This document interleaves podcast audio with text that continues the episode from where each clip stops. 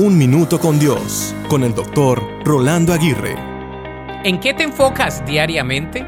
Todos nosotros nos enfocamos en nuestras múltiples actividades diarias, las cuales pueden variar o ser las mismas por largos periodos de tiempo.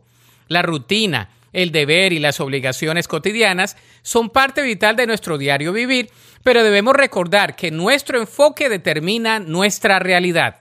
Por lo tanto, la grandeza de cada habilidad está en cierta manera relacionada con el enfoque que tenemos aun cuando actuamos bajo presión.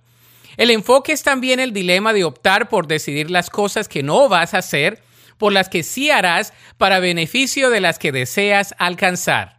Eric Thomas dijo, no pienses en lo que puede pasar en un mes, no pienses en lo que puede pasar en un año, solo concéntrate en las 24 horas frente a ti y haz lo que puedas hacer para estar más cerca de donde quieres estar. Debemos entonces asegurarnos de saber exactamente lo que queremos, porque nadie puede enfocarse sin un objetivo final.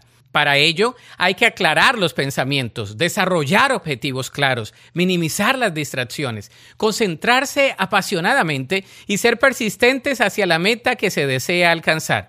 Sobre todo, debemos pedirle a Dios que nos ayude a tener un enfoque real en el presente, con vista hacia el futuro, para cumplir cada propósito que Él tiene diseñado para nosotros.